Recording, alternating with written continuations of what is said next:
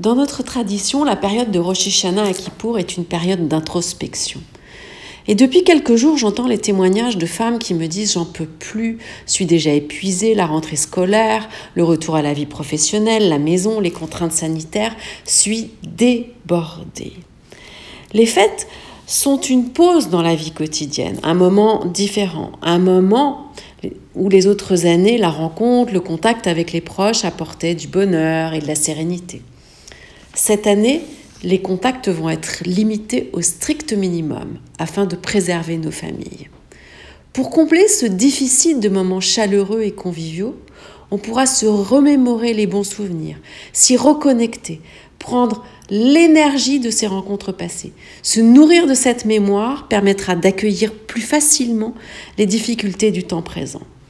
Tout sera particulier pendant nos fêtes, moins nombreux, résister à l'envie de nous prendre dans les bras, de nous embrasser, cet effort au goût de privation sera d'autant plus supportable que nous garderons en mémoire l'importance de nos gestes.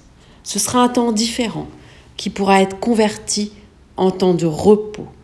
On n'oublie pas ceux qui sont seuls. Il nous reste les SMS, les FaceTime, les appels téléphoniques. Shana Tova.